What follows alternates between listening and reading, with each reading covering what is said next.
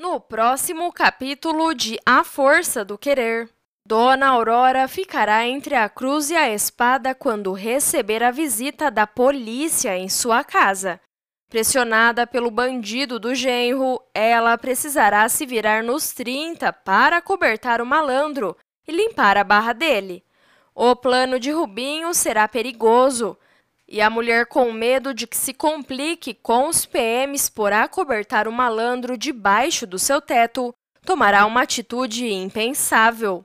Tudo resultará em uma troca intensa de tiros, e o final disso promete chocar a audiência. E mais, Joyce, como último recurso para trazer Ivana de volta para sua vida, ela seguirá o conselho de Edinalva e Ivan, ao descobrir que a mãe chamou uma benzedeira para o tirar dessa, vai se revoltar contra a família de uma forma como nunca antes. Silvana se dará mal mais uma vez em uma partida de carteado. A compulsiva encontrará apenas uma saída para se livrar dessa, e vai por mim. Dessa vez ela irá procurar ajuda por um caminho para lá de perigoso deixando até mesmo sua vida por um fio. E ainda, Irene encontrará sua inimiga nas redes sociais. A vilã, ao ver o perfil de Elvirinha, jurará para Mira que dessa vez a mulher de Garcia não passa. E por isso ela irá montar uma estratégia bem mais suja do que a comparsa de Sabiá. Após receber a visita temerosa de Rubinho em sua casa, Dona Aurora terá o sangue frio de não se intimidar com as chantagens do genro, mas o bandidão será pego no pulo com a chegada inesperada na porta da sogra. O valentão irá se ajeitar e mandará que ela vá até a porta e atenda os PMs sem dar pinta de sua presença ali. A senhora, apreensiva com o que possa acontecer, irá obedecer às ordens de Rubinho e, ao abrir a porta, o policial perguntará se está tudo bem por lá. Afinal, eles teriam recebido uma denúncia da vizinhança de que viu alguém pulando o muro. A Aurora garantirá ao homem de que não viu nada em sua casa. E assim o PM não insistirá em entrar para conferir, para a sorte de Rubinho, que se manterá escondido e a salvo de ser pego no pulo. Após não denunciar a presença do genro, ao fechar a porta, Dona Aurora irá expulsar o barão de lá imediatamente. Mas o folgado dirá que vai fazer uma hora ali na casa dela. Afinal, o bairro está todo em alerta por conta dessa denúncia. E Dona Aurora, revoltada, dirá que não aceitará ser processada por abrigar um foragido da polícia em sua casa mas Rubinho dará de ombros para a situação, e assim ele irá rumo à cozinha da sogra para afilar aquela boia, como se já não bastasse o transtorno que está causando para a mãe de Bibi. Revoltada, Dona Aurora dirá que ele não é bem-vindo em sua casa, principalmente pelos caminhos que tem metido sua filha. Rubinho, no puro deboche, dirá que ele ama Bibi, mas Dona Aurora, relembrando o malandro do dia que pegou ele com a boca na botija com Karine, dirá que sabe muito bem como ele ama a filha e que inclusive viu com os próprios olhos. Porém, esse comentário não irá abalar Rubinho, que destampará as panelas e vai montar aquele pratão. Olha, esse é folgado, viu? Horas depois, esperando a poeira baixar, Rubinho dirá a Dona Aurora que a barra está limpa que vai se arriscar e ir embora. Ele pegará um boné emprestado e sairá pelas ruas sorrateiro. Porém, o que ele não contava era com a chegada de Elvira. A madrasta de Heleninha estará descendo do táxi e ela reconhecerá Rubinho. Com aquele fogo que ela tem pelos bandidos, tentará de qualquer forma chamar a atenção do homem.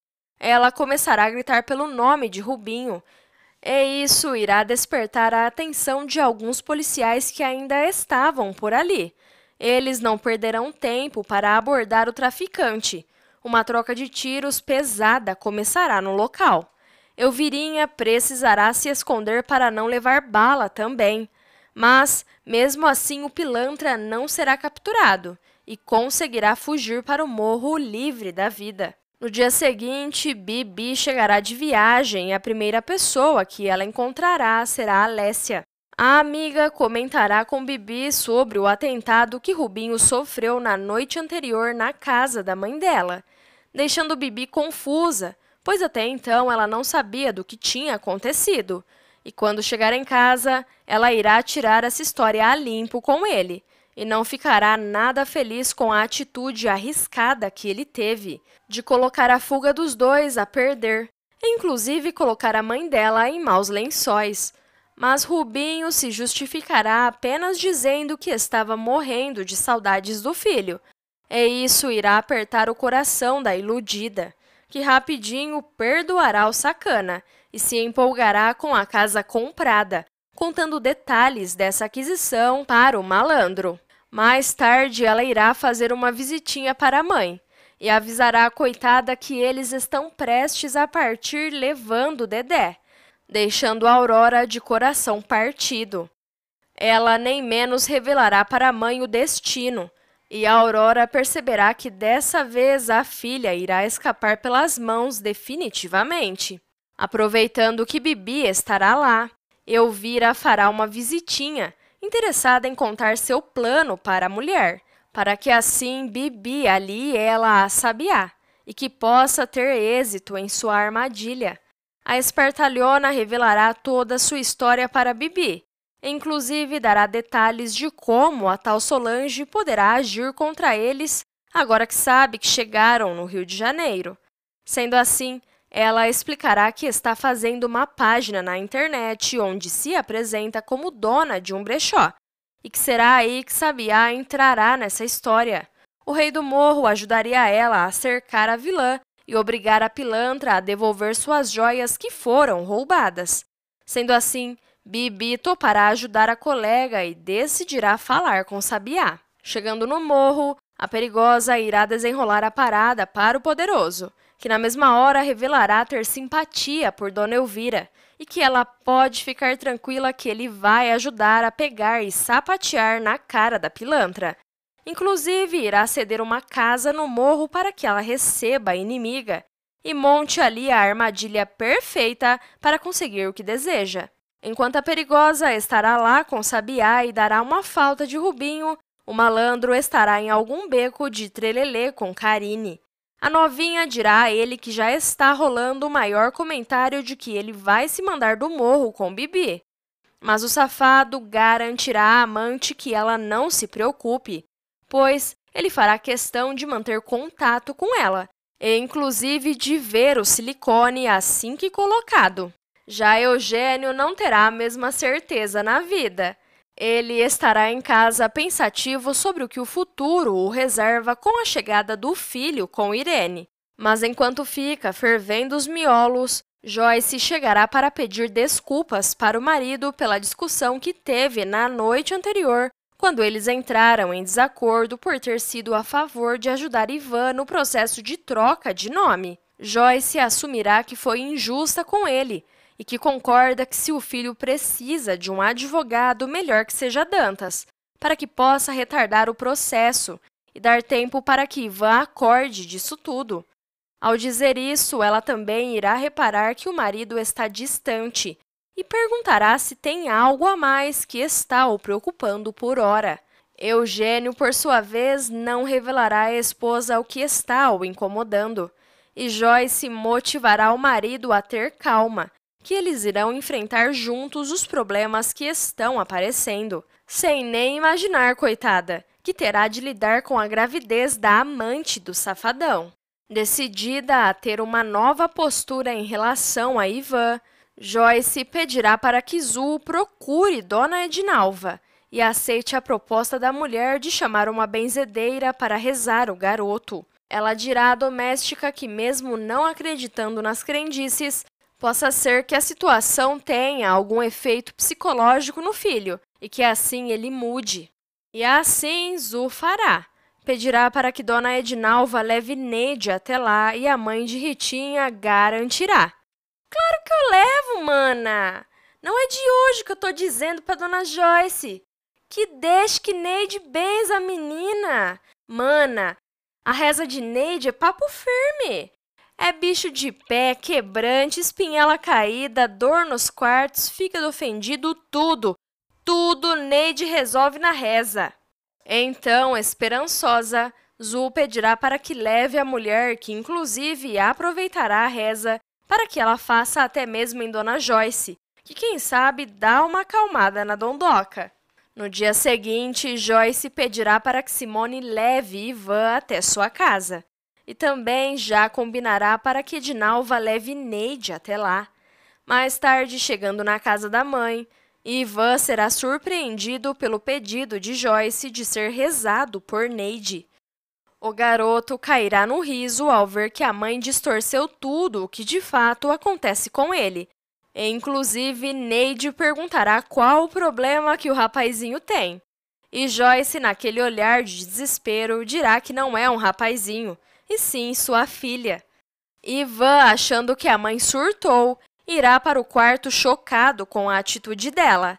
Simone, tentando ponderar a situação, pedirá para que o primo tenha calma e, junto com Ritinha, as duas conseguirão convencer a deixá-lo ser rezado. Afinal, será importante para que Joyce veja que não se tratava de um caso que seria resolvido com isso.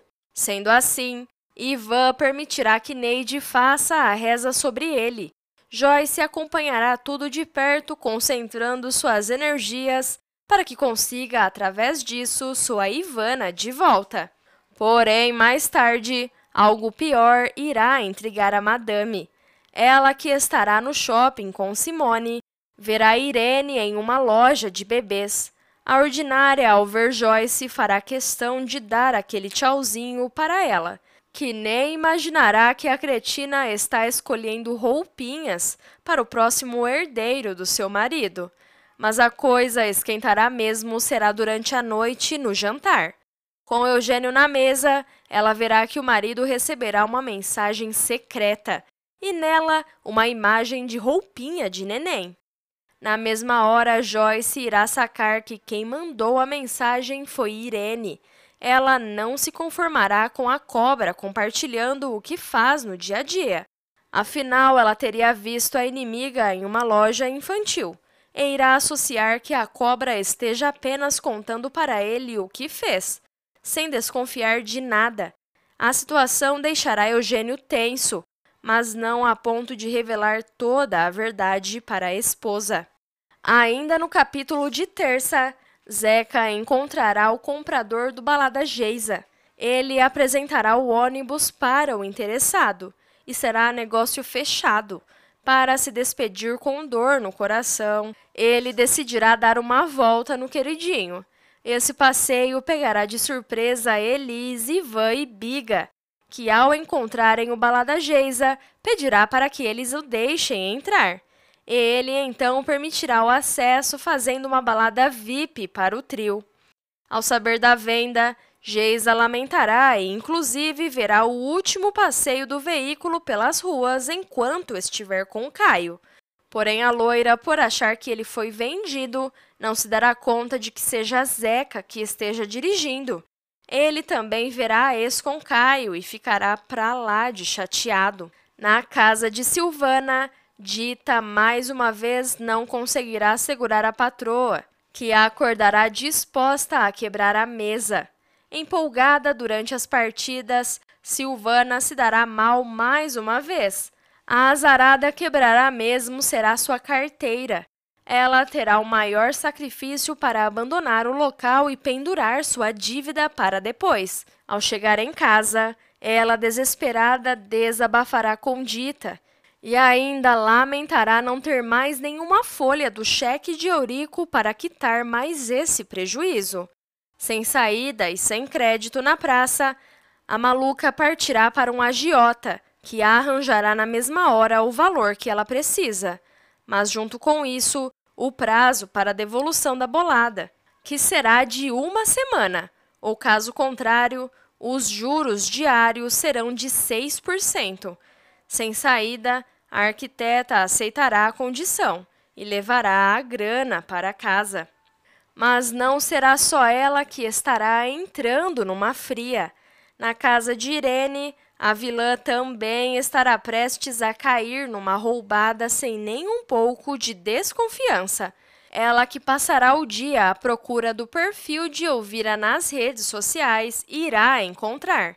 E comemorando, garantirá para Mira que dessa vez a mulher de Garcia não escapará. A vilã não suspeitará nem um pouco de que tudo isso não passa de uma armação para pegar ela mesma. Mas calma aí que não acabou não. Eu tenho mais um babado para te contar de A Força do Querer. Basta clicar no vídeo que está aparecendo na sua tela, que eu conto tudo. Se inscreva no canal e participe do nosso grupo secreto só para os VIPs de A Força do Querer, no Facebook. O link está na descrição do vídeo. Agora clique e assista!